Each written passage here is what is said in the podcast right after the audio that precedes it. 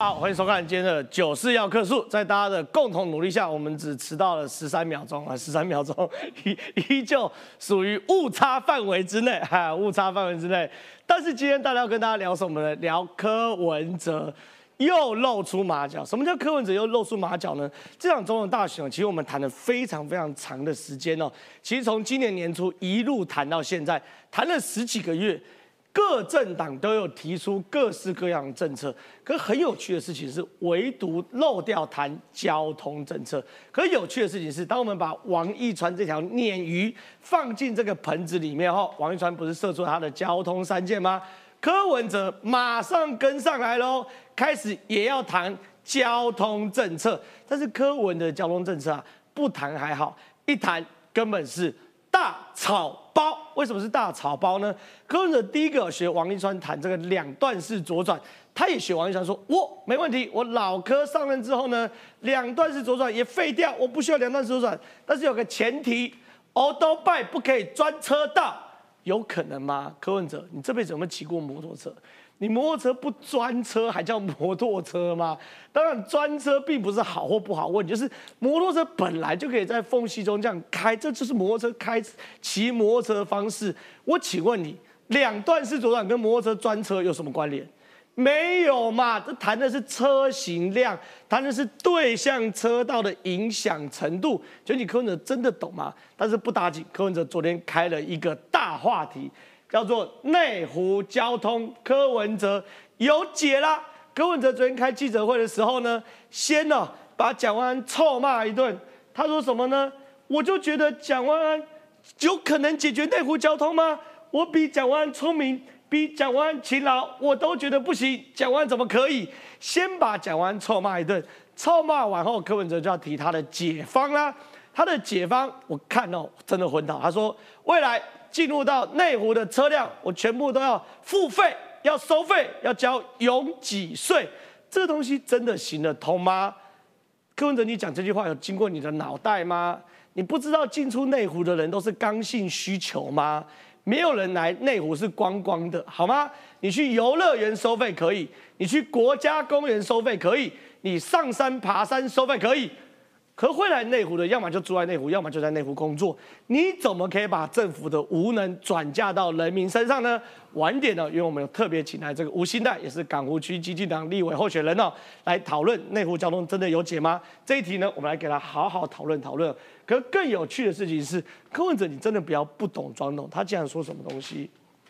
赖清德主张十一月十四的时候主张当总统会支持台中捷运。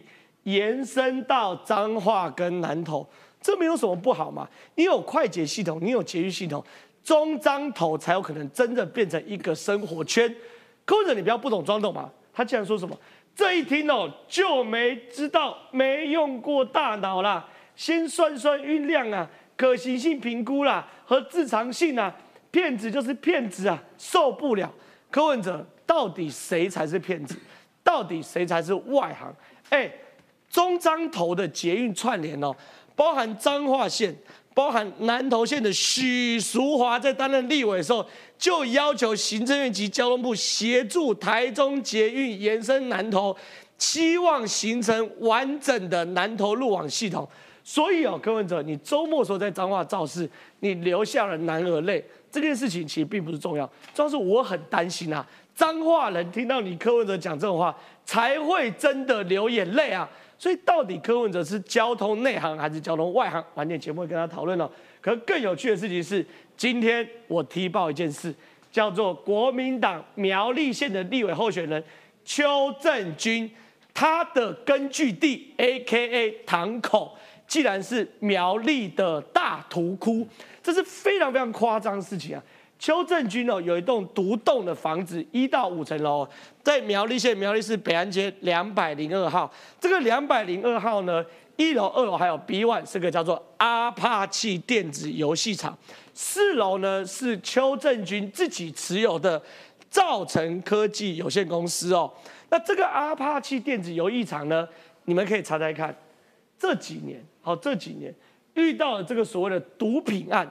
我跟大家报告，像这种特种行业哦，遇到一件毒品案、毒品交易案，马上警察就把他抄到岛。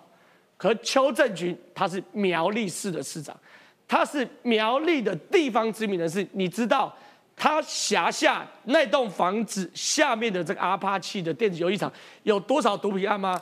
大家听清楚数据，不要从椅子上跌下来。他二零一二年之前，阿帕奇内跟阿帕奇周边只有一件毒品案。二零一二年，邱正军开始慢慢参与政治活动之后，阿帕奇总共有四十六件毒品交易在这里面。这个交易案包含了安非他命，包含了海洛因。我这边密密麻麻全部都是他的案子。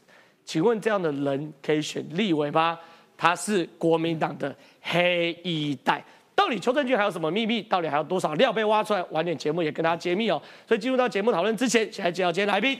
第一位资深理工人黄创孝，创哥你好。真好，大家好，你太坏了，一开始就讲十三秒，十三这个数字就是故意埋梗要修理柯文哲。哦，十三吗？对啊是是是，到底有什么关系？等下让创哥来解释哦。再来是这个财经专家邱敏宽。郑浩好，大家好。哎，刚刚你说邱正军在地方很有名，是不啊、是？这个在台哦，我们北部人比较不知道啊，他在地方的人是非常有名，而且呢，等一下来跟各位说哦，他跟中东锦之间的关系也非常不错。对，邱正军是个很奇怪的。我们都知道，有些有案底的想要漂白选立委哦，这都是超级大大大大大哥才能搞这件事情的哦。那些名字都是我不敢念出来的，你们自己浮现一下。可是邱正军其实他的本质还只是地痞流氓、小黑道而已。可这次他竟然可以代表国民党选立委，所以我说他是黑衣带。他背后还有很多资料，我现在满到 F 槽，我慢慢跟他公布。今天先讨论他的毒品案，再来我来介绍这个激进党港湖区的立委候选人吴新蛋。新蛋你好，嗨，真的好，大家好。十三秒是我的错，因为今天三立外面太多美女了，我一直看着就忍不住就迟到了。对啊，重重要是这样的，因为新代你是港湖区的立委候选人嘛，对不对？所以你等下好好评论一下进出港湖要收费这件事，哦，非常非常扯啦。对啊，我觉得他年轻票要掉光了吧。他年轻票这一条，而且很多是骑楼都败的。对啊，你要收人家钱他而且他这不是第一次，他之前就讲过。好，，我们等下等你来分析。再来是这个执政媒体人，呃呃呃，胡忠信，忠信大哥你好。正好十三，非常多的亲戚朋友赶回来，一月十三号投票，哦鼓励大家投票。哦，不是迟到十三秒，是一月十三号投票。今天十三号变我们的神秘数字啊。好，我们先给大家看一下，因为我们三立新闻非常非常用心哦，特别做了一个新闻的对照，来对照其实这个内湖交通进出要课拥挤税，七年前柯文哲有提过，但是他当时是否决的。我们给大家看看。蒋万安选举的时候就说他内湖交通会有会会会有办法改善，我心里面就在想说，他比聪明的程度，比勤劳的程度，那我都觉得不行了，你怎么是可以？柯文哲大算蒋万安内湖交通改善不利，接着再抛这套解方。如果啦哦，我们现在开始规定说，这个进入内湖要收费，自动收费，而且是差别汇率收费，所以说八点到九点是钱比较多，其他时间钱比较少。如果再更进一步，用会用新加坡的方法。它自动扫描那个车牌，不过这个要哦，政府够够强硬才有办法做。柯文哲扬言政府强硬就能做，但时间倒回七年前。这拥挤税的部分哈，还有高承载车道，还有这个呃单双日来管制车牌。那个拥挤税还有那高承载，当时是被我压到最后。我们这里不是新加坡，也不是上海的，不是你想怎样就可以怎样。当年提出收费的交通局长被打脸，七年后局长再度坐在身边，柯文哲态度却完全不同。哎，庄长哥啊，柯文哲太夸张嘛！哎，七年前柯文哲就知道我们不能克永几岁嘛，因为这是刚性需求嘛。如果大家来是工作，是讨生活的，是回家的，是出去讨生活的，我怎么可能在这种地方克永几岁？他七年前知道，我们不是上海，我们不是这种专制国家，对不对？我们不是新加坡，新加坡不能说专制，他们会生七七。可是问题是，就是我们就不是这种国家嘛。可问题是，七年后先把蒋万安骂一顿。我比蒋万安聪明，我比蒋万安勤劳，我都觉得不行，蒋万安怎么可以？所以第一件事情，你说还有我们都在内湖讨生活，我们每一天都在内湖开车。你说你看完数据，以及我个人的感受，我自己也觉得内湖交通最近变顺了。你说蒋万安是否真的让内湖交通变顺了？这内湖的交通有没有完全解决？当然还远得很，还在努力当中，还在努力当中，而确确实实是很困难的，因为内湖太发达了。对，但是有没有改善呢？刚刚讲的十三是因为经过了一些尖峰时段，还有一些路口的，包含是那个红绿灯的调整，对。做了一些事情下去，哎确确实实改善了六到十三趴，十三就出来了，对不对？你说其台北市政府昨天有公布，对。其实内湖交通的尖峰行车速度从五点到七点，其实改善了六到十三趴左右。所以你今天提前十三秒，对不对？你是故意的嘛？然后另外一个，有时候我们傍晚的时候因为我们自己录完影，赶住很深，我们录完影都六点半录对啊，叫做对五点半，我是五点四十啊，我是六。点半都要离开对，那啊。过去的时候也确确实实，至少在柯市长的时代，对转到瑞从瑞湖路转上瑞光路，对然后一直要走到民权东路那这个塞炸欸塞炸了，会那个我可以听四五条歌，对不对？在车上听四五条歌还动不了下一个对红绿灯，哎，现在至少我回到家，我以前回到家大概要一个小时吧，哦哟，你有感觉就对了。对，然后我现在回到家，回到我家在木栅，回到家大概四十七分钟，又是十三分钟，你没看到？还是有差，还是还是有差我自己感觉我现在是开得出去，至少在瑞光路上是可以前进的，开得出去开得出去的。红绿灯你有一开动之后，过三个红绿灯是过得了的，对代表有在解决嘛，对，解决的你当然还是觉得不顺，不那么顺畅，有在解决嘛。但是柯文哲怎么这样讲？不过呢，要讲柯文哲这个哦，你不能用公共政策、用政治学这些政治的公共行政来讨论他，是要用心理学。哎呦，为什么？我跟你讲，我除了英文很烂之外，其实我心理学也修过，九十二分呢，对不对？所以我要用心理学来看他。日本呢、哎，你的英文加心理学加起来是一百分，不要这样子好不好？这样子我就不敢去打副总统的辩论了。来继续。为什么呢？因为日本哦、有针对一些状况，对于那种发现，其实内心里面知道时代已经过去哦，而，但是呢，看什么都不顺眼哦那些阿伯们呢？哦他们的社会心理学是一个状态。就是柯文哲现在 他们讲的就是这些人为什么看这个也不顺眼，看那个也不顺眼，是因为他们其实最厌恶的是自己，但是不能承认，所以看别人都不顺眼。对所以呢，我就想说，蒋万安哪有我聪明，看你就不顺眼。对，不，蒋万安有没有比他聪明不知道，不过蒋万安是不太聪明，是真的啦。不要不要人身攻击 不相干的人，好不好？？然后蒋万安哪有我勤劳，我都觉得不行是。蒋万安怎么可以？他其实就是这种社会心理。对然后这种社会心理呢，然后确确实实不是在过去的时候，当内湖开始内科起来的时候。是有讨论过，对。因为呢，我们有 ETC 嘛，对。那你可以用这个科技的状况，你是不是开始给他进来的时候，利用收费去压抑，然后鼓励，如果你外环系统也做好了，外环对。廊坡也做好了，捷运继续延伸进来，是可以鼓励大家多做。你前提是政府要先把所有大东交通路都网、交通运输搞定搞嘛。定嘛。然后呢，你用类似 ETC 的，然后以我们电脑大国是可以处理的，那个是要做。但是你现在，你当年的时候，你连想都没有想到。对哎，现在才想到说可以自动收费，差别利率理论上是可以这样讲啦。那你政府要先做好多少前置作业对，你都没有做嘛。然后甚至用自动扫描车票，这些都可以啦，对科技都可以啦。但几百亿、几十亿，你要先准备出来。他真的很不要脸哎！他七年前说我们不是新加坡，然后七年后说我们用新加坡的方式，他觉得我们是鱼吗？不，你觉得这个我就不想骂他档吗？这个我就不想骂他了。改变成之，柯文哲一定会改变嘛，对对，所以他一定会改变嘛。但大家还是要找出来嘛。七年前的时候，当时的交通局长就谈过这个问题嘛，叫做拥挤税的概念。其实拥挤税概念，你有这个概念，但是你怎么收，怎么去落实，那要做很多事情嘛。当时他出来讲的是说，这是二十几种方法里面的最后一种，是所以我拒绝了。台湾不是上海或新加坡，不然你想能怎样就怎样嘛。对啊这就是柯文哲。那他为什么会这样子？因为就是他可能最近有经过内湖吧，是他会发现说，哎呦，怎么会这样子？所以厌恶自己，所以出来就骂人了。那第二个呢，更可怕了，他那个心态里面哦，把国家哦当成的一个方式哦，完全哦不是国家。只是一个财税单位，对那个建设的概念，那是更可怕的概念。对他终于提出交通建设嘛，哎呦哎，可是提到的是，比如说终结是不是要延伸彰头，马上就骂人家没有用脑。哎、这个很奇怪，赖清德就说当总统会支持台东捷运，而且会延伸到彰化南投，大家比牛肉嘛。就你好，那你不支持，你说出个理由嘛？就你就说人家这个赖清德没用大脑，是骗子，是受不了。立马拜了。那请问你去彰化哭什么哭？没用大脑是四年前的韩国瑜说高速公路要开到花莲去，通过中央山脉，对不对？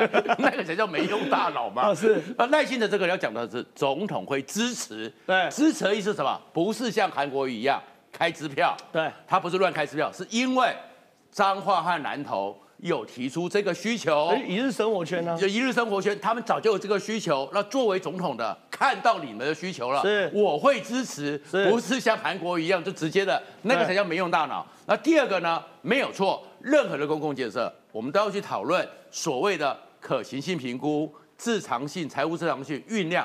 但是有一件事情，如果公共建设你只是跟老百姓斤斤计较，而不是他们生活的民生必需品的逻辑就不一样。前瞻的公共建设啊那，高铁一开始没人搭，对如果政府的，施政全部是在计算这个的话，对。那我们是民营化吗？是。我们不是民营化，有很多时候很多的偏乡、很多的外岛、很多的离岛，我们那些医疗设施，难道他们就不是国民啊，吗？山上我开公车一天才两个人搭，我不要开好了啊哎。照样接水管才两个人用，他们喝山泉水就好了啊。啊这个叫接电，他们不会用火柴吗？所以公共建设之外，还有一个叫公共服务。是所以柯文哲脑袋里面完全没有公共服务。对但是呢，他一听到这个，又开始要骂人了。然后还是那种心态嘛，看这个不满意，看这个不满意，其实他在厌恶他自己，因为他都提不出来。所以另外一个是他终于到了彰化，有流泪啦、流泪，感觉这两千多人对他有感情啦、对但是没有人告诉他说彰化也提出来啦，是所以他现在又生气，然后许淑华对不对？因为许淑华现在也没有挺他嘛，对不对？对所以呢，他开始，可是问题是，你要不要这个东西？你到底是把它当成公共建设，还是政府的一个 BOT？对。还是它是个公共服务？是。如果是个公共服务，当然你知道自偿性可能就不是像一般的像台北捷运，对。你要这样子计算，你可能要降到某个标准，对。然后因为是服务这些，它是中华民国台湾的国民，对。我们纳税钱公共建设愿意给他们一个享受平等生活的一个条件，对。这个才是。可是他都完全不讲到，他的原因就是要表现我最厉害啦，是。就是我刚刚讲的心理学里面的那一种时代已经过去的阿贝。哦，对，这个创科用心理学来解释柯文哲，也算是独树一格啦，独树一格。柯文问没有，我九十二分呢。我，九十二，心理学九十二分，英文十八分，哦，加起来一百分。现在才一百一十分。我加起来一百一十分，一百一十分，对对对对对。但是我要谈什么事情？我要谈另外一件事情啊。我想问心态，因为柯文哲是个很奇怪的人，一般来说别人提的好意见，他都会先反。比如像中彰头捷运，坦白讲，中彰头是个生活圈，台中现在太拥挤了哦，台湾大道一直在塞车。你如果能够让它生活圈扩大，也有助减缓整个台中的生存压力。柯文哲反对，我不要捷运。内湖交通，我自己就有感觉，真的有改善。我我我我不是这么一定要逢民国民党必反，有就有就没，没有就没有。啊，他要骂蒋万，骂蒋万说比他笨，然后比他懒。好，你这样骂我就算，你就提出什么好计划嘛？就这样提说哦，进来后全部都要收费。哎，你是内湖的民意代表，哎，你要不要支持这件事啊？我跟你说，柯文哲自从我从去年选市议员的时候，就开始研究内湖的交通、内科的交通。我们跟内科发展里面的公司开会，然后还去。我前几天还做一件事，我特地从基隆河开船，我就是想知道开船有没有办法 开进内科。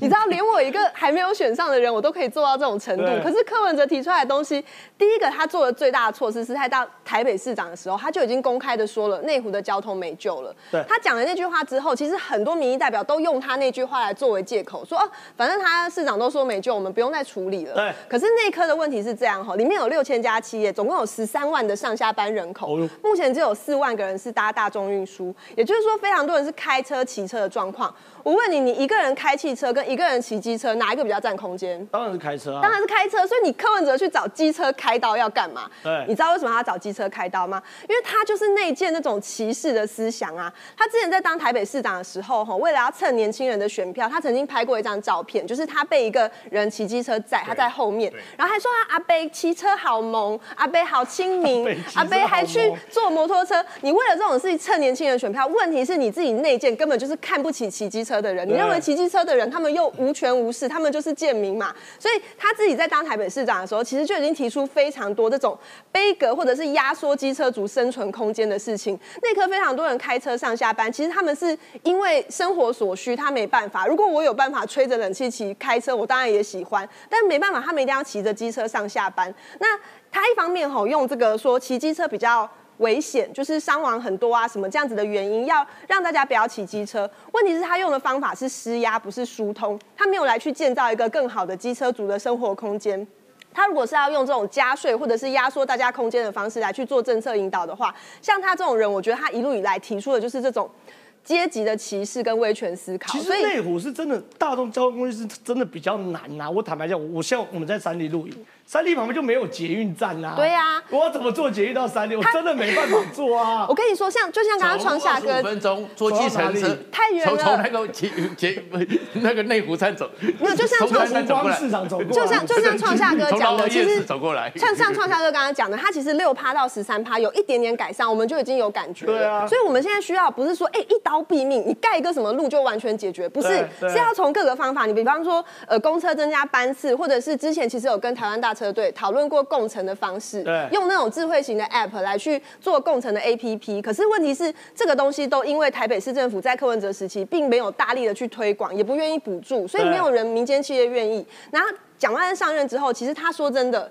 他真的比柯文哲好一点，因为他一上任他就开了非常多内湖的这个交通方案的研讨会。其实是李四川，没有，其实是李四川，其实是李四川做的。他还有开那个蓝色公路，所以我们才会去坐船。所以感觉到他是有积极要处理这件事情的。那我自己觉得内科的交通问题，就像我刚才说，没有一刀毙命的解放，但是你要从共乘、从公车、从接下来的捷运这些小小的方式，一点一点改善，它才会慢慢疏通。对，非常谢谢这个心态分析。我我们在座各位所有人都算是内湖生活圈的人，所以谈到内湖交通，我们特别有感啊。所以柯文哲，我今天修理你一下也是刚好而已。可是我想问中信大哥，中信大哥，我想问中信大哥，因为状况是这样子，柯文哲每天陷入到一个困境哦，就是这个这个那个谁啊，创亚哥所讲的，柯文哲陷入一个大困境是，哎，他的民调不断滑落，他的民调比较滑落，他民调不断滑落过程中，我跟你讲。蓝绿我先不谈哦，蓝绿我先不谈。可柯文哲民调是真的不断滑落，你甚至看这个是《每条电子报》，我们常常讲，我我我不特别说。哎，最新最新近近近新闻哦，有去做民调，他的民调赖萧配是三十三点五，侯兆配是二十五点二，又回到我们熟悉的七八趴的差距，大概就是一百多万票的差距。哎，柯武配在近新闻里面还行哦，二十三趴，但是还是第三名。美老电报不用说，十六趴是第三名中的第三名，所以你怎么看未来的变化？我最早认识柯文哲市长是他二零一四要选市长，上广播节目。那当然九年来有陆续的，不管电视或专访都有遇到过，但是我必须承认，啊，正好，我现在完全不认识这个柯文哲是谁了。哎呦，研究心理学就认识。就说，当一个人，我认为是权力的傲慢，是，或者是一种自以为正义的傲慢。对，他认为他是神，他最聪明，神就神，他最勤劳，人就人嘛，神神就会从神坛掉落下来嘛。对，所以你讲的民调，它现在第三了哦。你虽然有有高到二十三点七，是大大约在十五百分之十五上下了。对，震荡震荡，表示本来支持他的。中间选民、年轻选民正在大量流失中，是，而且未来很难，还有一个月嘛，哦，今天十三号嘛，还有一个月很难再逆逆势成长，很难很难了。对，这个往下坠落，往下坠落哈，也就是他本来所南瓜的反建制派，对，哦，反反蓝绿的，现在都在流失了。对，因为他比谁都封建呐。他原本的粉丝是建制派，呃，反建制派的，是崇尚自由的，就发现阿北要效法上海，要效法新加坡，然后连欧都拜都不能专车，哎，这是什么样的专制心态啊？其其实是精英了，精英自以为精英，精英了，好，自以为精英哦。但是我这边要提一下，稍一起综合谈好不好？好，好，好，其实。赖萧还是领先没有错，对，但是侯康也在紧追其后。是，哎，我要提醒，要非常注意哦。哦，你可以，也许这个科会科的票会流流向绿或蓝都有可能。是，但是赖萧配跟侯康配的接近，要非常小心。是去年十一月二十六号选举，有将近三百万的选民没有投票哦。对，原因这无声海啸什么？通货膨胀、房贷、低薪等等等问题。是所以还有一个月赖消费虽然赢面大，但是不要掉以轻心。对，我要强调这一点哈。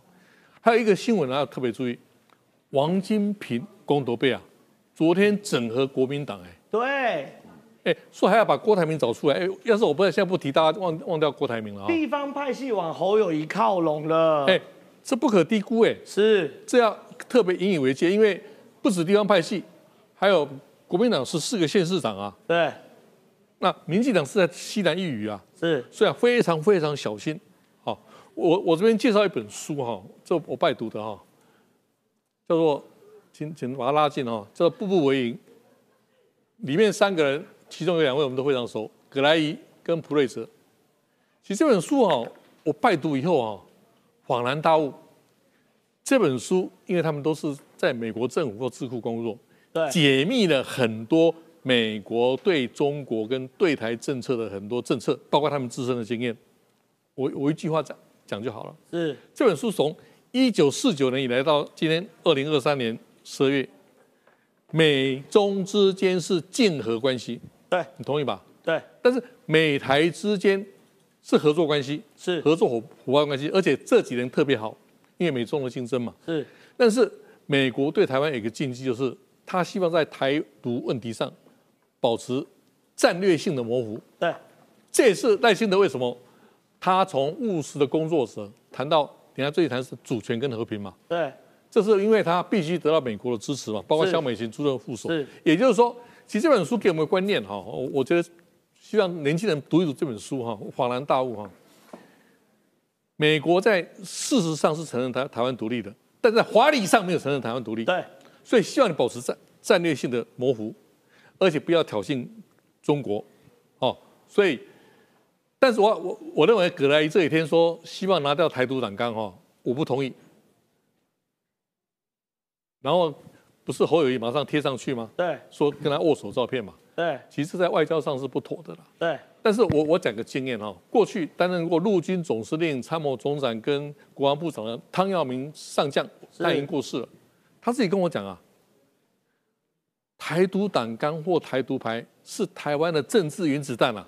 哎呦，意思说他做个镜头这样讲，什么不能乱用。如果你把它丢掉了，或把乱用后丢掉，那最后就没有没有武器了。你可以拥有，但是不可以乱用。所以所以我反对放弃台独党纲，是这是葛莱伊自己意意见而已。好，哎，国民党也往中间靠拢哦。正好你有没有注意？朱立伦说他是亲美派，是国民党亲美派，哎，他也往国民党靠拢啊。他是 CIA 要保护的对象。不是，他等于是也在向美国表态了。对，哦，好，国民党一直难难洗刷亲中的形象嘛，是很难洗掉嘛，就是亲中嘛，所以主理人要往亲美靠拢，那有没有成功？那我们选民自己判断。可是民进党它本来就是亲美嘛，本来本来就一直亲美嘛，哦，而这几年的美中的竞争关系，从川普的贸易战到现在习习近平跟拜登的紧张关系，其实我认为民民进党照按照目前的政策，谈主权跟谈和平，谈战不谈战争，谈有稳定经济发展，这这这正确的，对，正确的。好，回到你的问题，柯文哲，请问柯文哲如果他读这本书，可能就会有一个有有一个有个脚本出来了。他不看书的，啊他不看书他应该这本书真的好，我我认为三几位总统、副总统候选人好好读这本书。我我自己读的恍然大悟啊！哎呀，因为很多解密文件，很多解密文件哦。柯文哲的两岸一家亲，他还在讲啊。那习近平也讲两岸一家亲啊。是，哎，那赵少康批评柯文哲是亲中加三级嘛，对，也在扣，互相在扣扣帽子了。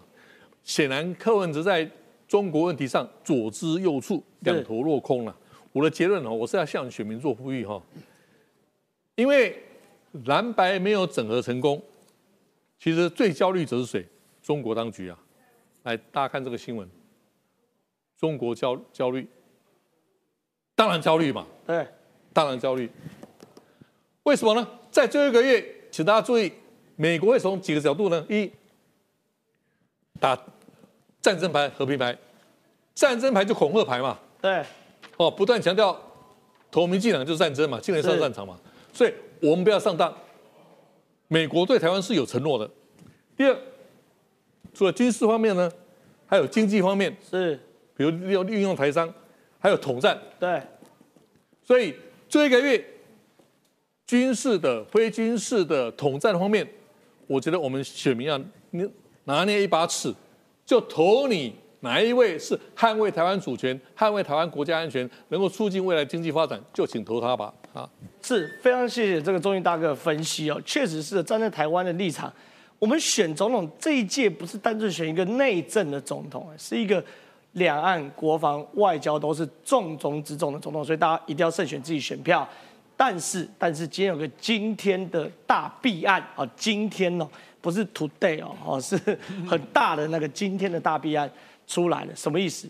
中国国民党在苗栗啊。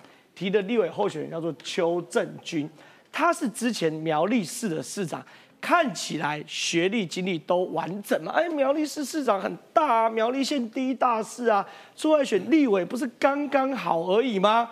可今天哦，揭弊集团哦，回呃驻扎苗栗，挖到了一个事实哦，邱正军哦，在苗栗市。呃，有一个大楼叫做苗栗县苗栗市北安街二百零二号，有一栋大楼，一到五层楼的大楼，四楼是邱正军自己的的的科技公司哦，对，自己的公司叫做造成科技有限公司，在四楼，一楼、二楼 B one 是另外一个叫做阿帕奇电子游戏厂哦，邱正军是阿帕奇电子游戏厂的房东，而这个电子游戏厂的负责人，我跟大家报告，就是邱正军的阿迪亚，或者邱军军军的合伙人。这个电子游戏厂，坦白讲，做电子游戏厂生意的复杂一点，我也可以接受，可太离谱了。他在二零一二年到现在，这个电子游戏厂竟然有四十六起的贩毒案件，其中邱正军自己还在当苗栗市的市长，而这个电子游戏厂竟然一直开到现在，所以里面到底有什么问题呢？我们来看一下民进党今天早上开的记者会。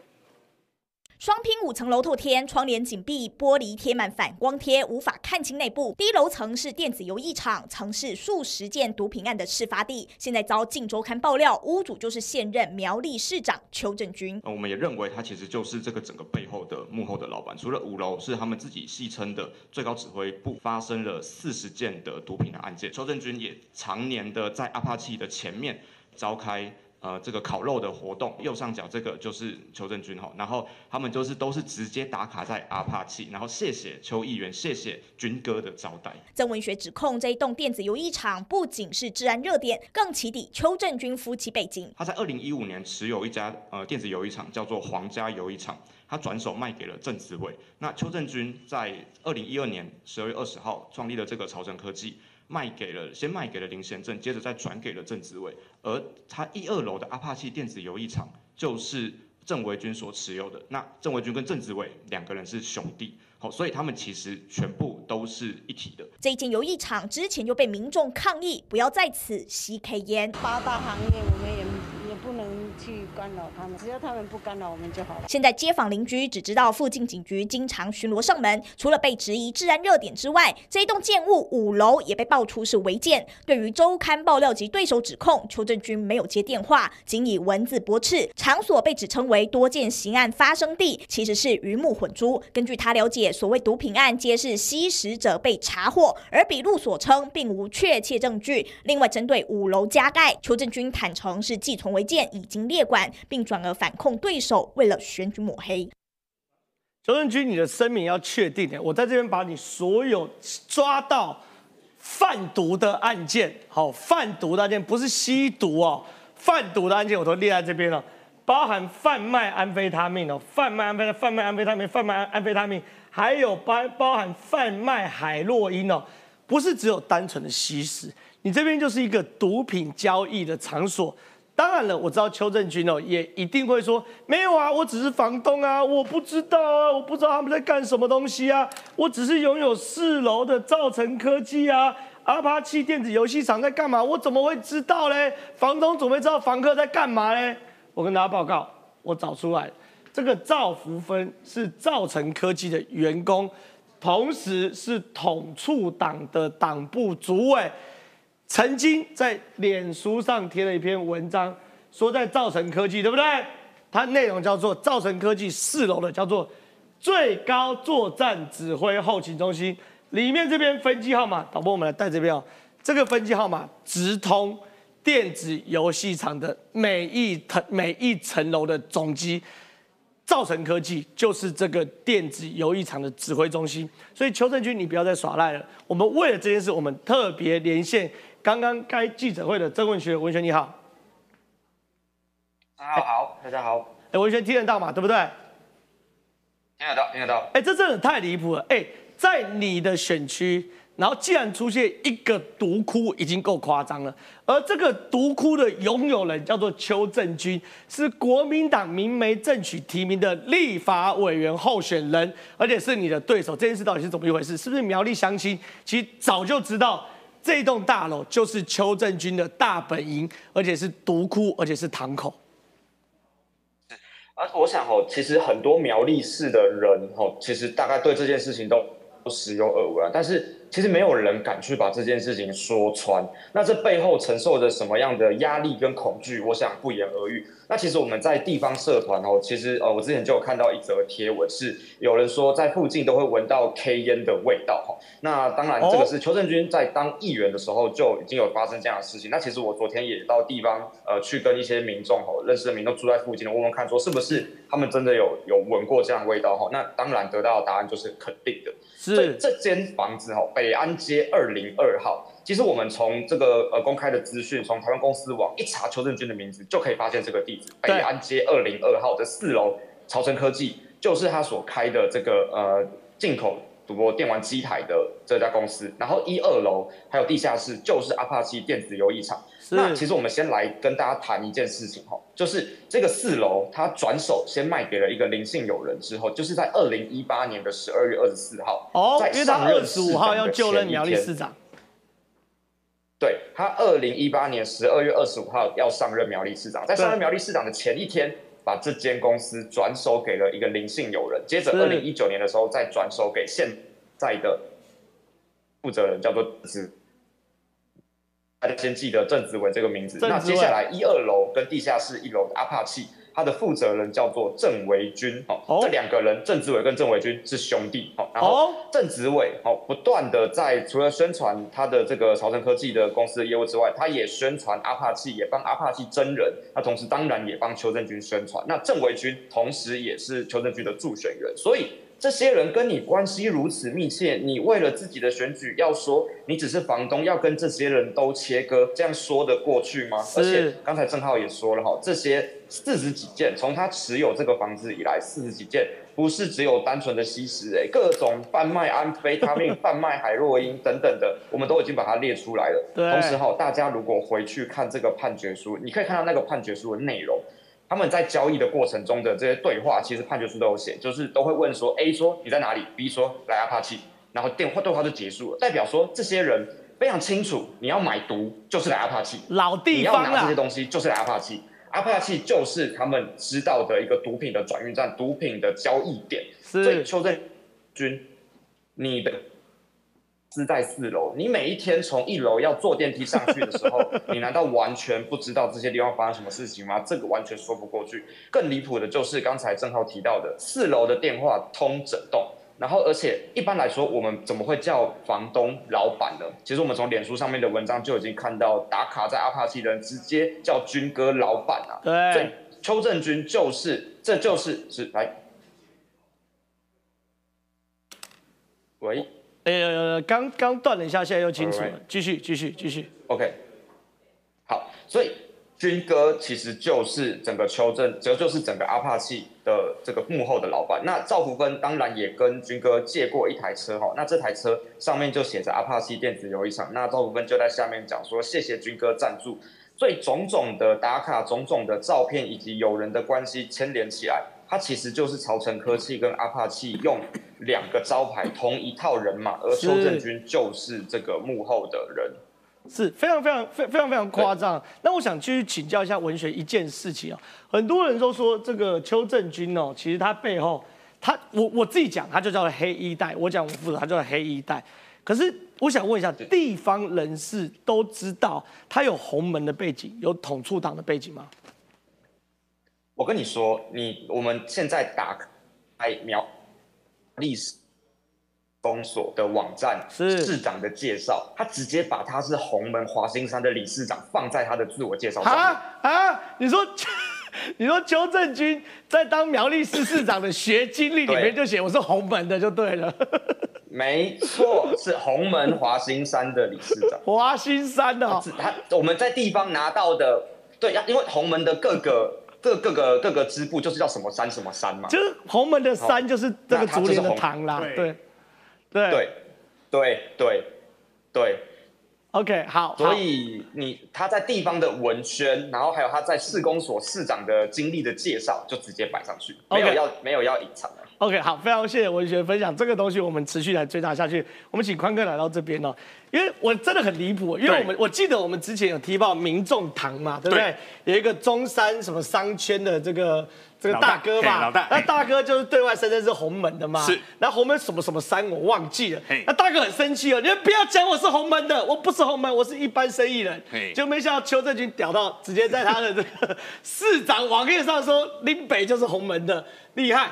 可是邱正军要切割是没办法切割，为什么？因为他这个，他二零一三年他的脸书哦，这他封面哦，直接把封面跟大头照对换成金钱豹爆炸豹。然后呢？二零一三全新三 D 博彩游戏机，它就是搞赌博电玩起家的嘛。啊，先来把各位简单的跟各位说一下哈。根据现在曾文学的一个爆料，还有接币集团的一个爆料，还有周刊，还有今天最新的一个报纸呢，现在可以确定几件事情哦。现在跟各位谈一件事情，就第一个，邱正军其实在过去就是地方名人。那地方名人为什么呢？因为他们开的这个叫做所谓的。科技公司呢是专门在进口所谓的赌博性电玩。我一开始以为还做半导体的，哎，没有，他们是在做赌博性电玩机台。但没有想到呢，后面这几年呢，真的是让我觉得很讶异哦，因为他们过去在中部就小有名望。是。那小有名望完之后呢，好，正常来说的话呢，如果说我们一般的所谓的地方势力的话，都是当到代表而已哦，他很厉害。他很厉害，他当到代表，当完议员，议员之后还选市长，这件事是我觉得荒唐。就说，其实坦白讲，论江湖上的辈分，对邱正军还拉不上台面。是在正常的其他县市，我我坦白讲，当个代表了不起了。是，你想当乡镇市长都很难。可苗栗国不愧是苗栗国，你们回想一下，那过去选立委的那些名字，我都不太敢念出来的，哪个不是大哥中的大哥？哦，你什么？你意思就是说什么罗福柱啊、萧景田啊，他们都不敢讲一个一个一个。我们现在先说哈，就说。过去我们台湾可能在名字还没有那么开的一个时代，地方势力真的是大到可以送一个人到所谓的国会去。对。但现在我们的国会是要跟国际衔接的。但现这一次我们不得不来谈哦。第一个，邱正军他的背景是真的很强，多强呢？我简单的跟各位谈哦。邱正军在当苗栗市市长的时候呢，那时候中东锦对对他多好，你知道吗？那个时候他的整个所谓的预算哦，两百三十八亿哦，他就说啊，那波搞那波搞，他还加钱。哎呦，他还加钱哦。所以第一个。地方关系他是有的，他就是中东锦的人，没有想到他的关系会这么复杂，为什么呢？因为其实他们过去开所谓的科技公司，很多人都知道要机台就去找他们拿，对。但没有想到找他们拿之后呢，后面他越搞越大。为什么后面会越搞越大呢？我们简单的跟各位谈几件事情。我们先把脉络先说清楚哦。他为什么要卖公司呢？很简单，他当市长了。啊，中美三公，中美三公，我做起定啊！啊，你那起定在冲什么啊？哎，那进口马达呀，啊就欢迎 各位这样很难听嘛。所以他特别，他在二零一八年的时候，十二月他就把公司转成所谓的林贤正，然后林贤正之后呢，又转为所谓的正执委哦。那目前就整个刚才曾文学的说法很简单，这一群人就是他的条阿咖阿迪亚啦，加小弟，对加上经营阶层，一套路全部套起来的。那套起来完之后呢，现在呢，当大家去抓所谓的邱正军去。看他这个所谓的阿帕奇的时候呢，他这时候说：“这个都是你们台北人在抹黑我们，我这件事情我什么都不知道。”各位，有可能你当过议员，当过所谓的一个洪门的一个所谓的呃华兴山的一个会长，然后呢，这个时候呢还当过市长的。这个是你家哎、我们简单的跟各位说一下哈，一栋楼里面，各位上面。科技公司它号称叫做最高作战指挥后勤中心，最高人家直接写，然后重点是在于来，我们来看哦，你分镜头可以拉近一点，四楼它可以接什么呢？A、B、C，还可以接到所谓的休息室，那一楼、二楼、呃三楼 B one 都可以接嘛这。代表什么？这代表楼上是在做管理的嘛？打过去说老板找，然后就噗噗噗噗就要跑上来，没有错，第一个，这个这个，我是觉得这个是非常夸张的、哦。但我认为这件事情到后面会打出所谓的后面案外案，最大的麻烦是在哪边？各位，毒品交易。对，最早做什么？最早的时候在做马阿歹的交易，进出口的一个交易，那没有错嘛？你有缴税，那个还是正常生意嘛？那后面呢？因为你在地方有势力了，你往上走，当上了议员，当上了市长完之后，你开始做切割，切割完之后呢，找阿迪亚来。公司洗了两次，然后呢，目前的游艺中心是这个郑子伟的弟弟，两个人兄弟。好，我们先讲到这边，后面这些事情就真的太扯了。为什么呢？对啊有所谓的电动性、赌博性电玩的地方，治安就会比较差。对啊那治安会比较差，你居然触鼻逃背走过去。各位闻到 K 烟的味道是代表什么呢？是有人直接在吸耶、哎，我跟你讲哦，现在国民党你出来讲清楚哦，现在国民党标准已经变吸二手烟都是犯罪，没有错。对不对？去抓民进党个中正纪念堂哦，就整不是不是不是，个少那个。国民党标准是去抓民进党的人抽烟的哦，对，违反烟害防治法哦。对，你们现在不是二手烟的问题，你们是吸二手 K 烟哦，二手 K 烟是当地的安毒哦，这二手海洛因没有错哦，。刚才听到，然后重点是毒品交易，这个让我叹为观止了。为什么呢？一般来说，毒品交易只要一次到三次，正常来说，这个超掉地方的警察的压力就会非常非常大。为什么呢？因为公关来督导根本不会过嘛。我各位去想哦，警察他也是上面有所谓的一个督察单位的，是正常来看他就是不会过，他居然可以查四十六次，查四十六次都可以高高举起，轻轻放下，原因是什么？原因是因为后面苗栗市市长、苗栗市的议员，然后他说他跟这间所谓的电动游历中心完全没关系，各位一定要那里听海瑞。仔细想一想嘛，这个来龙去脉嘛，所以呢，随着选举越来越近，我们说苗栗哦，有时候我们真的会叹为观止，但没有想到呢，今天这件事情被踢爆，踢爆完之后，我们才知道邱正军真厉害，为什么呢？他跟黑道熟，他自己也说他是洪门的华兴山，然后呢，现在呢，除了整个科技公司完之后，现在还有游艺中心，而最麻烦的是，游艺中心居然还有四十六次的毒品交易，现在都是高高举起，轻轻放下。是，谢谢康哥，这是很夸张。我想问一下新代哦，状况是这样子的，我们其实，在政治上也看了非常非常多年。那其实坦白讲，一些兄弟哦要漂白也不是没看过。那既然宽哥讲了，我就是我讲一下哈，是小弟哦，大家不要对我生气。不管是小景田、彪哥、严清彪、早期的罗福柱，哪个不是洗了又洗，洗了又洗？上岸多少年，在江湖辈分多高？然后说鼓起勇气，我选个立委。邱正军这个趴数，我想问大家，真的大哥会把他的 Facebook 的大头照改成线上博弈的这个招牌吗？会把他的这个粉那个 Facebook 的这个这叫 banner 改成线上博弈金钱豹吗？他就还是黑道嘛，就根本没有洗白嘛。那国民党厉害哦，国民党可以明媒正娶哦。我想问，为什么李全教不能拿国民党提名？对呀、因为有争议嘛，无党籍嘛，我们礼让嘛。去年为什么钟荣锦不能上？钟荣锦是大大哥哦，在地方服务是好的哦，也脱离很远了哦。朱立伦讲的多，这个正气昂然，不行，他们有前科，我们不要。啊，今年国民党是怎样？立国民党立委候选人邱正军，哎，这种政党给他国会过半还得了啊？对呀、而且我们现在讲吼，这个东西有点让我想到之前那个市议员选举的时候，民众党不是有提一个嘉义那个烧烧毛烧鸟哥一大堆吗烧鸟哥就是类似这种的。然后你可以看到民众党他也比较看，因为他还没有长大，所以他看民调说话哈。就是烧鸟哥这件事情，他明明本来就知道，可是民调爆出来之后，民调有掉下来，大家哎把它跟民众堂口连接在一起之后，他们就还是会还是会把他退党，还是会让他，虽然他现在还在民众党的这个嘉义市的党部里面来去做一个非常重要的干部，所以我们可以看到，其实不管是国民党或是民众党两个党有够像的哈。我这边发现，因为我最近每天都在外面接讲，我每天都会去那个七三七，在呃大家下班的时候去买东西吃的时候啊，那边大部分都是二十五到四十五之间，就是年轻人下班会去买东西，跟早上接触到的人是完全不一样。我最近都在讲一件事，我发现年轻人完全没有意识到，就是韩国瑜，你知道在座的人知道中国国民党的不分区立委第一名是韩国瑜吗？大家一定都知道。那你知道台湾民众党曾经公开讲过，他们进到立法院之后要支持韩国瑜，立法院院长要投韩国瑜，哎，也就是说蓝白如果韩国瑜国会席次过半的话，韩国瑜就会变成台湾的立法院院长。我不知道大家记不记得这件事有多可怕。我跟各位报告回想一下哦，二零一九年的时候，那个时候我还住在高雄。我为什么会加入台湾激进？就是因为罢韩吼，罢韩那个真的不是政治操作，不然不可能会同意罢免票到九十几万票。真的是因为韩国瑜当选到高雄市长之后，你可以很明显的感觉出来，高雄不只是本来那种什么春天艺术节啊、国际的艺文特展完全消失，社会上充满对立，轻轨所有盖到一半，他一上任隔天全部包起来都停了。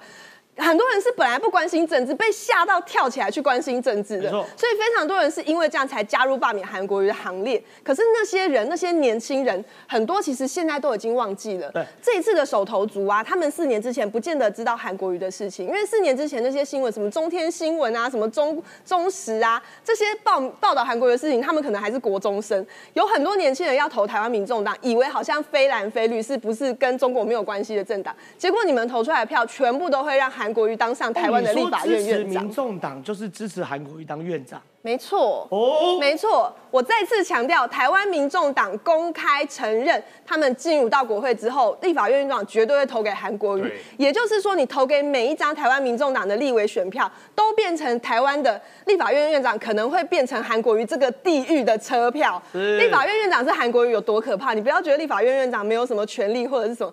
最近台湾要上世界嘛，有非常多民主国家来我们这边做议会外交。你可以想象英国的议会、南韩的议会。或者什么比利时的议会的这些国会议员来到台湾的立法院，就有看到韩国瑜。韩国瑜喝一杯。韩国瑜只会讲巴迪卡，巴迪卡什么？就是我我在美白小腿之类的，我真的会疯掉。而且我们最近发现一件事，因为台湾最近一向就是霸韩政党嘛。那我们那个时候，其实在二零二零年的时候啊，因为韩国瑜他那个时候总统候选人是选上二号。跟这一次的赖清德、萧美琴一样，结果就有一个非常没品的粉砖，直接把我们当时做的这个票投二号、台湾二号的这张图片拿去直接修改，你可以看出来改的这个方式是非常拙劣的啦。变得糊弄说激进党支持侯友谊跟那个赖那个那个这个，就是认为说他们两个是台湾二号。我要跟大家说，现在网络上有一个非常强力的网络的因素在操作本土绿营分裂。台湾激进从今年年初，尽管我们政党有提名总统候选人的权利，但是我们在年初，我们没有等到年终甚至年尾，我们年初就放弃提名总统候选人，而且我们唯一支持赖清德。像美琴出来之后更开心，我本人超爱他，所以我们是全力挺他们的。可是你可以看到网络上面的操作，吼，有些那个大头贴，你看起来好像哦说什么挺台湾，结果。讲出来都是放放这种图片，所以大家真的要小心，不要被网络上面的操作跟言论给影响。再次第三次强调，台湾民众党全力支持韩国瑜变成台湾的立法院院长。后，如果你不希望这件事发生的话，就一票不投蓝白，拜托大家一月十三一定要记得去投票。我求求你，我真的不希望看到他变成立法院院长，太可怕了。但是我必须要说哈，不要说这个韩国瑜如果进了立法院不孤单，哎，他有邱正军可以陪他。如果你真要让这两个人上的话，我就认了，好不好？韩国瑜我是挡不住，但我可以，我们可以努力挡住他当立法院院长。邱正军，我们让苗栗有一次民主的机会，好不好啊？我们不要让苗栗永远有置身于台湾法律之外的苗栗国的特权，好不好？这是一件事。那再来，我想请川哥来到这边，很有趣哦。我们刚刚讲的非常非常多国内政治，可是这个新闻让我非常非常非常的讶异，哎，这太酷了。因为今年十月三十要发生一件大事情，才一个多月前的事情，以色列的 F 三十五 I 的战斗机，竟然升空后，透过他们上面的锁定的系统，击落了也门的巡弋飞弹，创下 F 三十五系列战机首次空对空拦截巡弋飞弹记录。当时这个新闻我们其实就有报道过，我们就已经对对已经太 amazing 了，就是这太厉害了吧。哎，它是隐形的，它可以升空击落战机。那未来老共要发什么导弹或核弹，美国只需要把 F 三十五飞进老共的领空，核弹起飞我就把它击落就好了。这太厉害了。结果呢，竟然有国安美国的国家安全分析师做了一个大篇幅的分析报道，说这件事至少有三重意义。其实这三重意义里面有一件事情，为什么以色列那么远，跟我们有什么关系？你知道，美国现在一直布局。包含在冲绳那边，他们的 F 十五要回去，对。要进驻的就是 F 三十五，是，所以美国目前在我们的周边有两百四十架 F 三十五，所以如果 F 三十五在以色列都可以打掉伊朗的巡弋飞弹，那我们周边有两百四十架，对啊。千枚飞弹对着我们，那每一架 F 三五一上来之后，里面都有好几颗的对。飞弹，它同时可以追两三个，哎，对，同时呢，就其实就发现说，千枚飞弹这件事情其实都有解方了嘛，对。所以才叫做给中国三个教训。第一个，出色的追踪能力，它不是打一般的弹道飞弹哦，是。一般弹道飞弹或火箭，你是直射的，我可以这样抓到你之后，我快速的运算，算出你的那个弹道的轨迹，然后直接打你，对不对？对。它是巡弋飞弹巡弋飞弹可能会贴地哦，巡弋飞弹会转弯的，会贴地的耶，所以它是巡弋飞弹的。但是呢，F 三十五它的雷达是什么？它有六个雷达，而六个雷达是三百公里，像昆虫复眼一样，全部附着，然后而且彼此之间的 F 三十五或上面的卫星连通还互相连通，而且它里面的那个微型电脑算的那个次数是以十亿次在计算的，对马上。监测到之后，我立刻算到，就算你在低空飞行，我 F 三十五也可以低空飞行啊。是高速低空飞行之下，我可以抓到你的目标。是这个高科技的能力叫出色的追踪能力。是然后第二个呢，你会转对不对？我也会转。那第二个呢，我在这边追你这个飞弹的时候，其实呢大概都要这接近高音，接近音速，大概可能到对四音速。那对方的雷达应该也抓得到嘛？对哎，可是我立中，你就是不知道我在追你。对。你不知道我在我就，到了你的范围之内，要去拦截你的飞弹。我拦截完了，你都不知道到底是谁拦截的。对你都不知道谁拦截的。然后呢，另外一个是打击车发射出去的精准，是我就算的很精准，就算你会转弯，我都可以直接的把你给打下来。对然后所以呢，目前这在这边部署两百四十架，对你就知道这有多安全。然后那既然 F 三十五既然有一个叫做镜像涂装现身美军的林肯号，这什么意思？这镜像图像不是说你在这边看一看说哦，我左右镜像 我的左右脸很不是不是这个的，是为什么？其实战机里面都有个最大的麻烦，所以为什么现在所有的飞弹在打战机的时候都要用的是什么？做追热，因为你再怎么样，它的屁股都会喷热都会喷热嘛。他们这个镜像是什么？它可能是一些类似玻璃、类似水晶的这个立中涂料涂在这个尾翼这边，啊是垂直尾翼这边有这种立中涂料，那这代表什么？因为其实你知道玻璃是可以隔热的吧？对陶瓷是可以隔热的吧？所以就算你这边最后的发动机这边出来，过去都是追尾，你现在如果再把它给加以处理之后，你其实搞不好你打了那种各种的飞弹出来，你是追不到它的。等一下，你说因为 F 三十五其实是有最后一个罩门，假设我目视发现你了，嗯，我飞弹发射出去，我可以去热追踪，因为 F 三十五再怎么样雷达截面积小，它的屁股那个喷火一定会被热追踪，对那这种 F 三十五只能逃。你说连这件事美国都有解放，对吧我只要在屁股这边弄成镜像，包含陶瓷的隔热，包含玻璃镜面的这个热反射，都把它折叠掉，对连热追踪都没效。热追踪就是因为你感应出来之后，你可能觉得它不是飞飞机，是你可能是觉得它是一只鸟，对不对？它的热量过低，我的飞弹追踪就失去效果了。就飞弹就不会把它找不到就找不到。所以其实这才是 F 三十厉害。但是美国这里面成厉害里面，基本上呢，俄乌战争和以色列的以哈战争都给美国发现，其实现在中国要威胁它的能力越来越低了。还有一块拼图，极音速飞弹怎么办？几超音速飞弹，因为上次中国不是绕过南半球这样飞上去吗？对美国不是吓到了吗？史波尼克时间，对不对？对因为史波尼克是当年苏联太空科技先领先，它的卫星先上去，但是后来现在太空科技谁领先？美国美国，所以美国告诉你说，你虽然有极高速音飞弹，我美国还是领先的了。为什么？因为他们不是在整个乌克兰那边给了一些爱山吗？把那个匕首飞弹是俄罗斯的极超音速飞弹，也是全世界第一个服役的极超音速飞弹，一直打下来，对不对？那打下来之后，然后他们现在就讲说，其实美国不用针对这些极超音速飞弹特别去研发新的飞弹哦，他们只要如果要做的话，五角大厦讲说。包含神盾系统的系统，标六跟爱三，爱三这里面其实爱三是在陆地上的嘛，对，标六在神盾上有的嘛。我只要雷达的侦测系统，那当然要花很多钱。是我只要部署好之后，我照样你穿极超音速飞弹，我一样打得到。是那为什么打得到呢？当然这个东西，因为极超音速飞弹它的速度比较快。是那现在美国过去从 TMD 一直到萨德部署了这么多的雷达系统，包含我们的热山系统。没有专门针对这个速度。对，所以其实美国呢验证出来，我只要侦测得到你，我就办法打你。所以他告诉你说，其实我只要花点力气，当然对我们来讲是大钱，是对美国来讲几十亿美金，他们大概两三年内可以部署起来，急超音速我也不怕你。那既然都不怕你之后呢，这个时候呢就开始呢对习近平伸出个橄榄枝，哎哎，我们说一直要恢复军事对谈嘛，避免误解吧，你不要嘛。那现在你的飞弹对我都没有威胁了，没有关系，我们来建立飞弹发射通知框架作业。什么东西啊？我发射前我会告诉你。对对，我要你试射发射前要告诉我。我要试射哦。你这样子的话，我们知道不要误解哦国际。条例飞弹发射前都要通知，呃不然人家会有以为有敌意。跟中国讲说，哎，你有敌意哦。我先告诉你哦，以前跟苏联就这样干的，战争游戏就这样干的哦。对像他说，哎，习老大，现在你的飞弹打不到我，我是随时 F 三十五可以打到你，所以呢，我给你善意，我们来恢复军事对谈吧。好，这真的太有趣，这两则新闻真要一起看了。第一件事情是，美国的五角大厦公开讲哦，他们用所谓的标六飞弹跟爱三飞弹是可以拦截到基因素飞弹。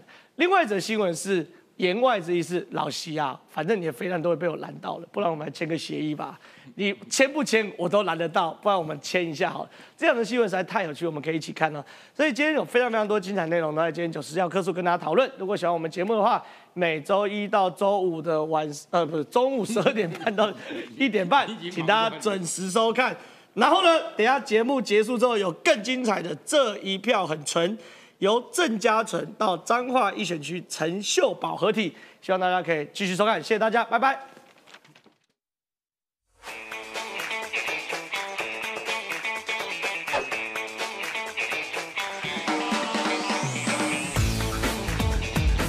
欢迎收看这一票很纯这一集的立委候选人来宾是陈秀宝。大家好，我是彰化县第一选区立委陈秀宝。大家平时都怎么称呼你？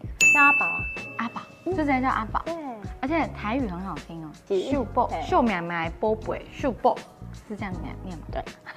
我们先来看一下文宣品好了，非常可爱。真的迷你小扇子，怎么会有这个想法？他好期待啊！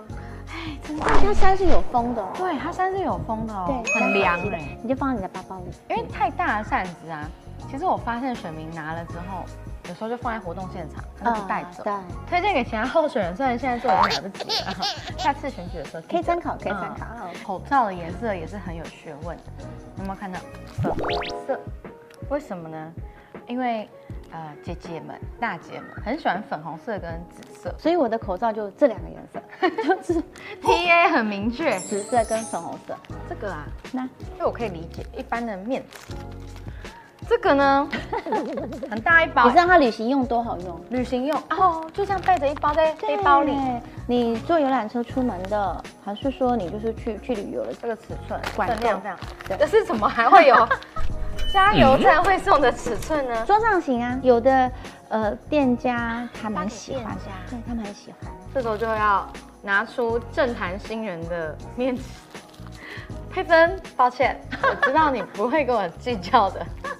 那个佩芬的面子跟我们 秀宝姐的面子，可以看一下这个厚度的差距。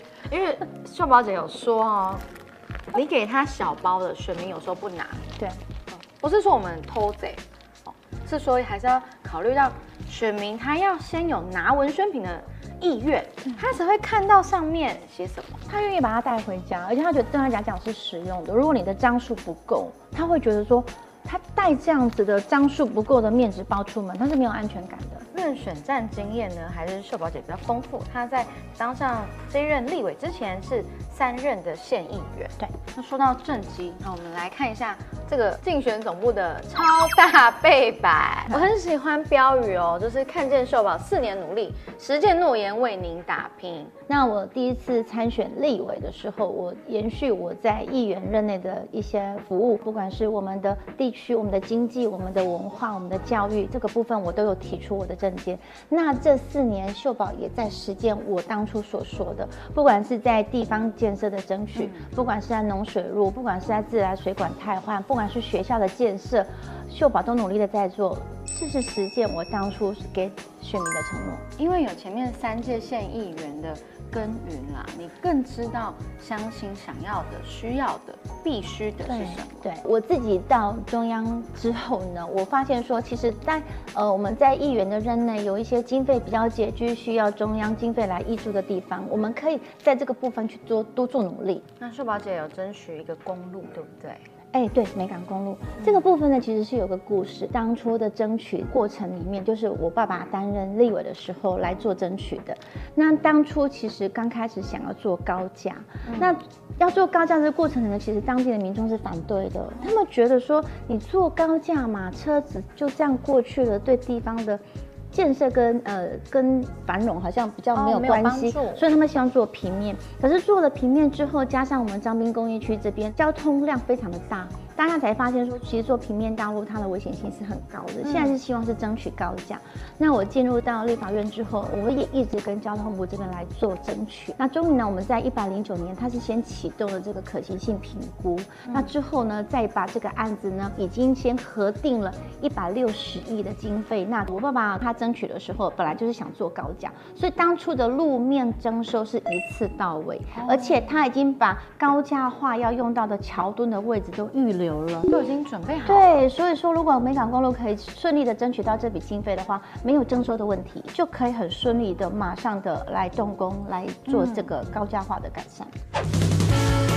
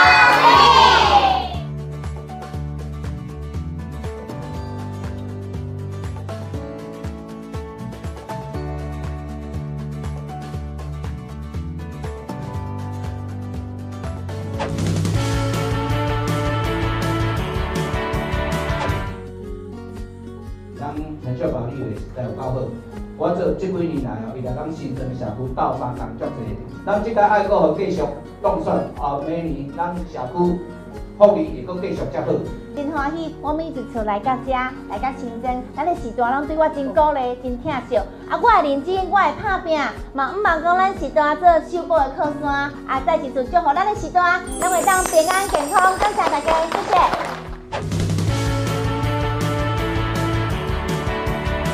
我算伫个遮土生土长的吼。伫咧遮这较早是阮遮讲做乌马圳啦，伊足宽，不过就是杂草足济啦。嗯。啊，交通较无像即马遮方便吼。嗯。啊，阮伫咧遮较早阮咧读的时阵，就是拢对中心路一个出入，不过车辆是足济啦。因为阮张新路头前新增国校，这家长接送非常的危险，曾经也发生过两两起 A 1事件。啊，所以咱过来麻烦修补吼，来个。争取一条便桥，疏解头前这交通诶诶安全性的问题。出来看开始，只要一年半了左右呢，效率超赞。哎，赞，所以这个委员赞。赞，谢谢议员，谢谢议员。议员真的很认真，他对地方的需求，他都很认真在反映。是，那我这边也努力的来争取，所以能够啊大家配合的很好，就是反映地方需求。其实我感觉伊这设计师嘛真有远见，伊家在树啊树木拢保留。这做起来吼，做起来俺家足清气的，足清幽的，啊大家在运动在散步。讲真嘞，这住户足用心的哦，伊拢替我来干干哦，因为我甲讲。等咧做哪属什么所在爱调整，随讲。是是是，二十几年唔捌空啊。啊，多工资咧，工人咧做个别个别生意唔入名嘿。啊，多伊个。助力啦，我助力啦，系系。我甲讲了，他讲了，八千公文哦。嘿。所我当时咧会拍，公司管路都不哎，咱新庄国小吼，住即个勤学楼，啊，过来外口地坪，慢慢换，视听教室我慢慢我做诶。啊，搁来咧，PU 跑道嘛，我换；这后尾船嘛，我做诶。所以我伫新增国小增加要将近要两亿的经费，拢配合咱中行议员甲中央申请，咱拢希望讲地方的进步，啊，大家哈不管是用路有安全，啊，环境有舒适，这嘛是咱大家的目标啦。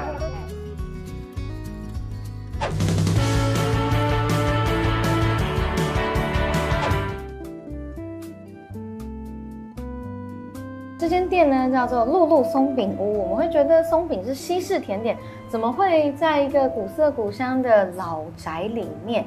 我们先请老板 Brian 帮我们解释一下。我们这边是老屋洋食古民家啊，等一下也会跟大家介绍为什么有老屋洋食古民家的称号。啊，我们今天也请到呃我们鹿港在地著名的导览老师啊阿张老师，那也会跟我们介绍一下老街的由来，老街的这边的地理脉络。上早吼，算是讲我附近有一个吼沙轮呐，啊叫做乌寮。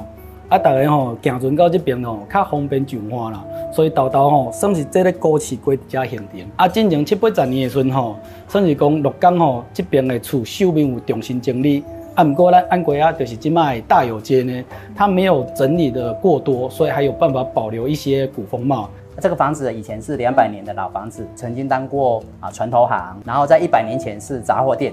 然后在那当中也住过鹿港很有名的文人施让甫先生啊，他留下了很多的一些一些足迹字画。因为施让甫先生大概是一九七零年代的时候过世，啊，他的子孙就慢慢搬到其他地方过生活。然后这一间房子就没人住，刚好荒废了，大概是荒废了三四十年，哈，这么久，对啊，所以四年前那个屋主才开始整修啊，两年前整修好。那曾经呢，他们的屋主的后代啊，那回来回来扫墓回来啊，进回到这个空间里面，他们都很感动，说，哎，他们的老家还有今天。我们之前那个店面在中山路啊，呃，只有在秀面是算日本时代的，啊，里面当然都改建了。那我们那时候都有一个遗憾，哎，在鹿港哦，要做一个有外地人会来看鹿港的特色，本地人也会来享用，看一下他们以往生活的空间。啊，所以啊，我们就一直朝这个方向来准备啊，刚好有缘来这个经过这边哈，然后看到这个房子整修好，在这边餐饮的使用，客人可以放松坐下来，好好的在这边品尝我们的餐点之外，闻闻老房子的味道。哦，感受一下老房子的一些气息，他们对老房子哦就会比较有有概念、有感情。哦，这是我们活化的地方。我们不只是帮我们屋主啊顾老房子，我们也是在帮鹿港。帮台湾这个顾这个老房子，我们松饼加一些鹿港在地的特色哦，还还有我们的创新的研发，我们的真奶松饼哈，那个小英总统也吃过哦，然后我们还特别有加加了那个荤桂啊，荤桂也是鹿港哈市场那边原寄的荤桂。鹿港其实这么深厚的底蕴，不管在字里行间。在我们古老的建筑，或者是我们的传统工艺，你细细去体会从前的一府二路三艋甲这样子的历史的推移之后所留下的这些让人家怀念的，都值得我们去珍藏，值得我们去缅怀。因为现在政府刚好有这样的案子，其实也是有补助，就是说这些年轻人如果我们愿意回来这个老屋活化的使用，那其实我们很多年轻人，你有这样创创业的理念啊，你有这样子的技术，你有这样子的理想，那其实鹿港我真的觉得它是一个很好。发展的地方，这就是我们做好的晒干之后，然后绑好中国绳结的一个挂饰，年年有余。那这是传统的糕饼的造型，那糕饼造型就很多种。帮你把这个原料搓的差不多了。那您再搓一下，好像搓汤圆一样，然后让它一个面比较呈现比较光滑的那一面，光滑那面入膜的话，你做好的那一个更漂亮，比较不会有裂缝，缝隙，对对对，会更光滑。所以像是我们在买香，售价的差别就是跟原物料有很大关系，对不对？是啊是啊，比如说像我们家拜拜用的香啊，最便宜的一台斤是两百块钱，最贵的一台斤是五千块。啊，差这么多对，那你看起来就是都是一支一支的拜拜的香，可它就差别在它原料跟它做的粗细不同。嗯嗯，越细的香就越贵，越细的越不好做。是，然后中间那一个竹子我们叫香角，那一个材料也是越细的越贵。是越越粗的香用越多原料吗？可是越细的越不好做啊。通常做细的，我们就要把比较好的原料、高等原料拿来做高级的香。把它做完不贵。好，那就把这个放进去，然后从中心点用大拇指去压。把它压扎实、压紧实就可以。我们之前都是接受团体预约，那但是现在我们比较主动，我们就是会主动到机关团体、学校去做推广。那通常在做的过程，我们都教孩子说，哈，在做的时候，你用手去触摸，触摸香的感觉，那其实它留在手上的味道是很强烈的。嗯，甚至你把那个一些粘在手上那一些香的原料洗掉之后，味道还是残留在手中的。嗯，那教孩子说，你做好这个东西之后，你即便这个东西拿来送人，可是香味是留在自己手中的。那老板，你要教我们开始敲吗？对，没错，来，那我们把它当成菜刀一样拿着，然后左手不要让它跳下去，然后这样开始敲。哦，可以了，哎这样可以了，真的耶这样可以。我们都会建议晒干一个礼拜，就像煎鱼一样，就正面也要晒，反面也要晒，这样反复的晒来晒去。而且它这个东西，你看它晒干之后，它有毛孔，它会吸附空间的湿气。那你湿气吸附完之后，你会觉得这个香味变淡了，你就放在对太阳下再晒一下，湿气晒掉了，味道又回来。所以其实最好最好的场域是车上。嗯它车上因为空间小，温度高，所以它就是味道会持续散发。像一般我们做这样的动作，其实很简单，就是它我们刚刚那个做的原料的过程，就像是做银牙锤一样。可是这个就像在做元宵，因为它是沾水再沾粉。我手是干的话，你去摸，其实粉是沾不上的。可是如果你有湿度、有水分，粉就沾上了。所以我这把香炉我去沾了水之后，再把粉裹上来，它粉就上去了。那从没有做到好就是四成。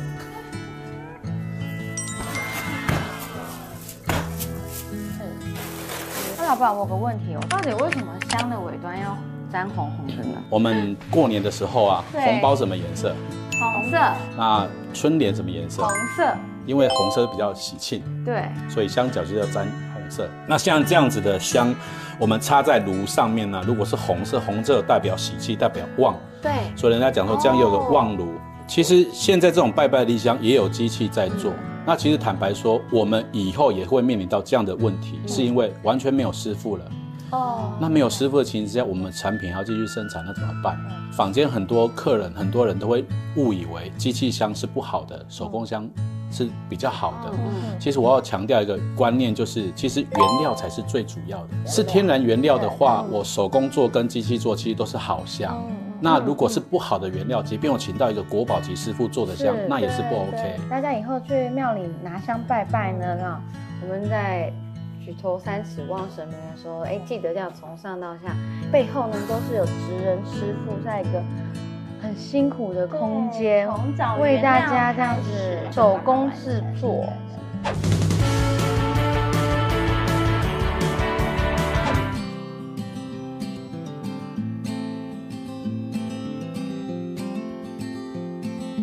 咱主神是颠倒万岁啦，戏曲的祖师爷啦，半夜做曲的，南管北管布袋戏、特教戏，这拢是伊的管的。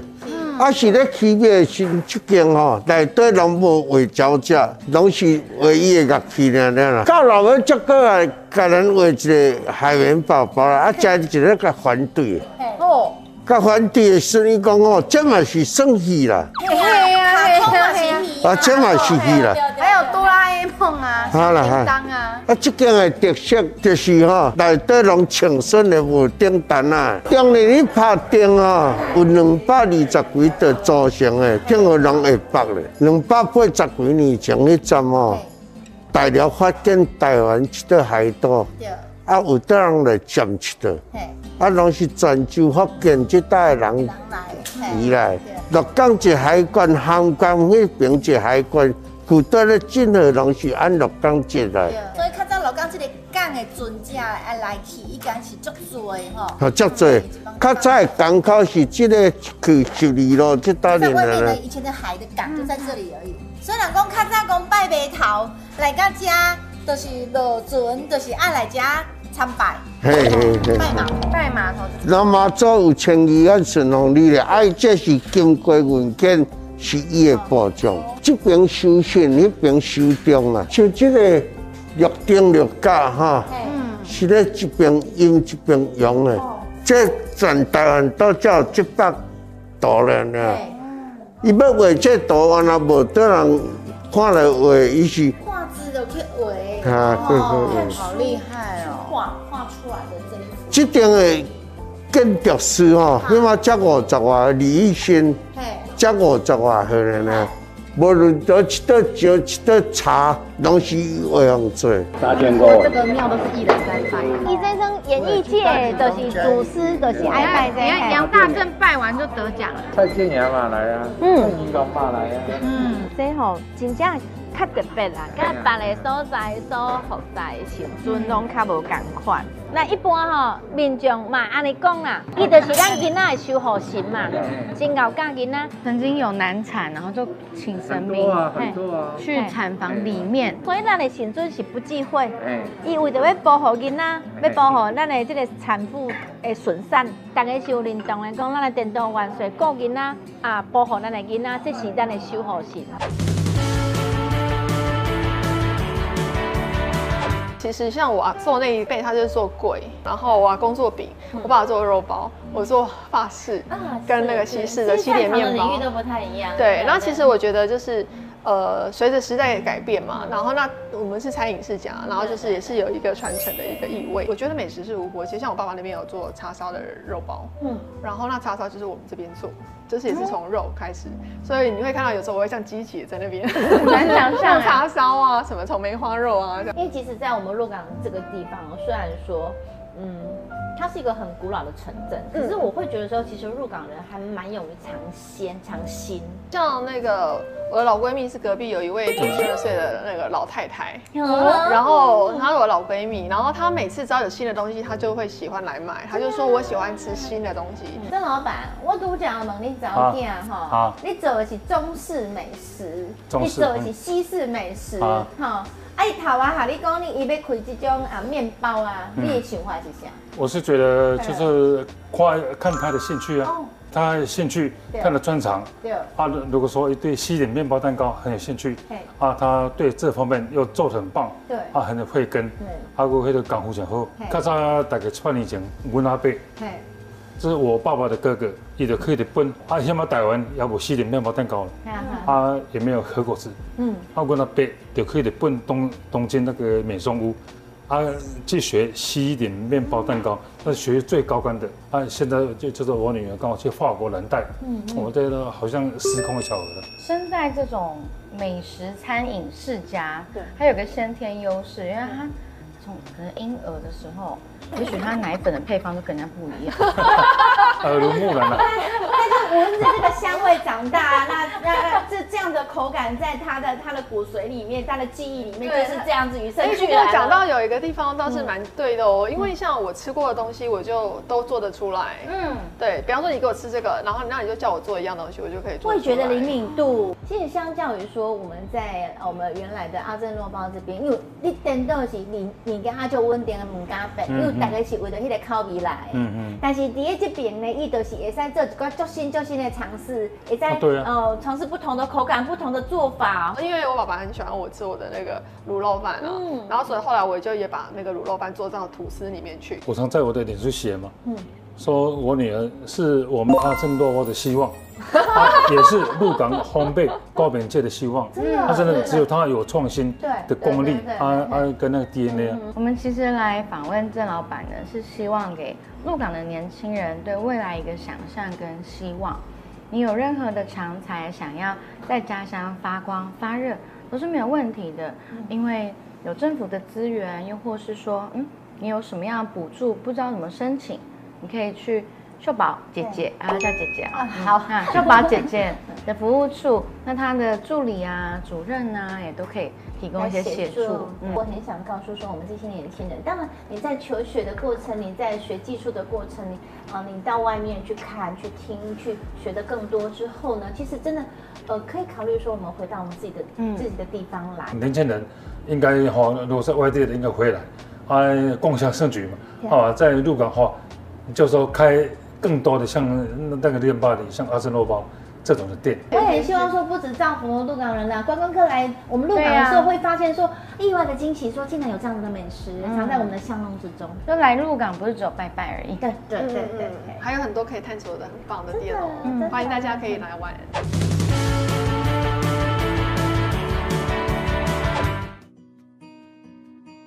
咱大家未来爱做伊的脚、手、喙，替伊去宣传，替伊去走走，替伊去邮票，咱大家要继续互伊最高票当选，大家讲好唔好？像顶届选举也真苦战，但是开出来哦又真好。你伫看伊的表现啊，大家有目共睹啦，无输咱政治兄啦，哈哈哈还是啦吼，青出于蓝啦吼。我伫遮头尾甲在场，咱所有所有受过的干部说一声感谢、感恩、感谢恁。七年前有恁的收听，所以受过服务的机会，我真拍拼、真认真。这三年过来，不管是咱的龙水路，不管是自来水，不管是学校，不管是路面，不管是各种的服务，我拢配合着咱地方的需求，这是受过应该做的责任。但是咱还阁足侪工课应该爱做，阁有足侪所在需要争取。真正感谢，因为有恁的收听，有恁甲我卡做伙，我才有即个体地去拍拼机会。一月十三，立委总统的选举，咱会当大赢，咱会当继续体地去来发声，大家做伙拼，大家讲好不好？来，秀宝，秀宝，秀宝，秀宝。其实我们这边它不算偏乡，可是我都觉得我们这边好偏。那很多建设的经费其实都是真的很缺。那我在我担任立委之后呢，对农水路的改善我非常非常的注重。这一两年我最常听到的民众的给我的回馈就是说，真的非常谢谢有你经费的争取，我们才能够让这条四五十年已经没有人重视的这个农水路能够得到改善，不管是灌溉的改善，还是说呃路面好，还是说他们每次下雨特别担忧，就是对这个不再淹水的这种担忧。我觉得说民众能够让我知道说我为他们做的，他们是真的得到实质的帮助。那我比较印象深刻的是呃特教法，那我有接到一个特教妈妈专程打电话来办公室，我那时候讲了一句话说，没有一个孩子可以被放弃，没有一个孩子应该被放弃，我们应该为每一个特教生提供他应该得到的协助。那这位妈妈她她就真的非常感慨，然后说她带一个特教教育就是这样特殊的孩子，他非常非常的辛苦。那如果我们特教体系再不支持他的话，他真的觉得他就是心力交瘁。但是有我们愿意出来帮他们去争取这样的权益，他觉得说他非常的感谢我们教务委员在这一块做的努力。我觉得说，其实，在服务的这个过程里面，不管是比较贫困的，那还是说特殊的，还是说我们争取到的建设的方面，这都是我们该去做的。然后民众会实质的告诉我们说，在这里面他们所感动到的，他们所感受到跟接受到的。我爸爸他为什么会踏入政坛来服务？最早最早，因为我们是做运输业的，那最早他是在工会的体系，他从彰化县的理事长一直到省的，到全国联合会的理事长，在这个工会的体系里面，他去了解到说，其实很多不管是法案的精进，不管是友善环境的改善，这个部分对我们每个行业都是需要有人去发声。那后来他才投入在政治的这个服务里面，他其实为呃不管是公路法，不管是我们交通事业的环境种种，他做了很多的争取。那在他从政坛退下来。这个这一段期间，其实他有曾经鼓励我说，呃，是不是要来参选？那其实当中我非常的抗拒。为什么说抗拒？是因为我会觉得政治人物，我们常常觉得这是政治没日没夜。当然，我们可以有这个能力去帮助人家是很好，但是你必须相对你去必须要投入的，你所有的心力、所有的精神、你所有的家庭。都必须要有一个被支持的一个后盾，你才有办法去投入它。那当然，我到后来我愿意来投入，是因为我真的看到很多相亲，他明明是可以经过协调、经过沟通，或者经过我们呃协助的这个过程里面得到有所帮助的，但是他可能也许求助我们，也许不知道怎么做，而让他的生活困顿或者面临到一些瓶颈。那如果我们有这些能力来协助他们，我们也是应该要这么做。那我也很。庆幸说，我的家人们对我是非常的支持，包括我先生，包括我婆婆，那我的孩子，还有我娘家这边的人都对我非常的支持。那这是我觉得我比较幸运的地方，就是说让我可以全心的投入在选民的服务这个部分，然后没有后顾之忧。那我既然我的家人都可以这样全力的支持我，我更应该尽我的全力来协助我选区的哦民众来解决他们所遇到的困难。这个粉还算比较粗一点，因为这里面有檀香粉。哦。那如果今天是做沉香的话，它的粉就更细了。哇，沉香很贵。对，所以其实我们师傅在做香的时候，这个窗户都要关起来，而且不能吹电风扇。因为因为养养养起来这些都是钱。哦啊啊啊！那我觉得啊，我们要放一台空气清净机，嗯 收集起来吗？收集起来，那个滤网抖一抖，哦，那个价值连城哦。那我们比较幸运的是，我们的师傅其实从我小就在我们公司上班，嗯一直做，然后中间有一段时间离开，后来我把他邀请回来，他已经六十六岁了，所以他现在就是半走半退休。对，他常常跟我讲说他要退休了，叫我要找人。我说我找不到人，那怎么办？就硬把他继续留。叫他不能退。如果真的换成机器，可以变成观光工厂。我可能会跟我的师傅讨论说，你变成表演的技师，对，表演的工艺师。然后你就用一个空间，很像无尘室，有没有？对它里面就机器在做，然后哦，好聪明。然后你就看到那个尘土飞扬的 感对对觉，对对然后你再去设计那个送风回风。旁边还要放一台你说你指定的空气清净机。对，哎，我们 我跟秀华姐，那个是我们提出来的点子，都是钱哎。哎，是我们要拿一点点小小的小心意回馈。没问题，没问题，没问题。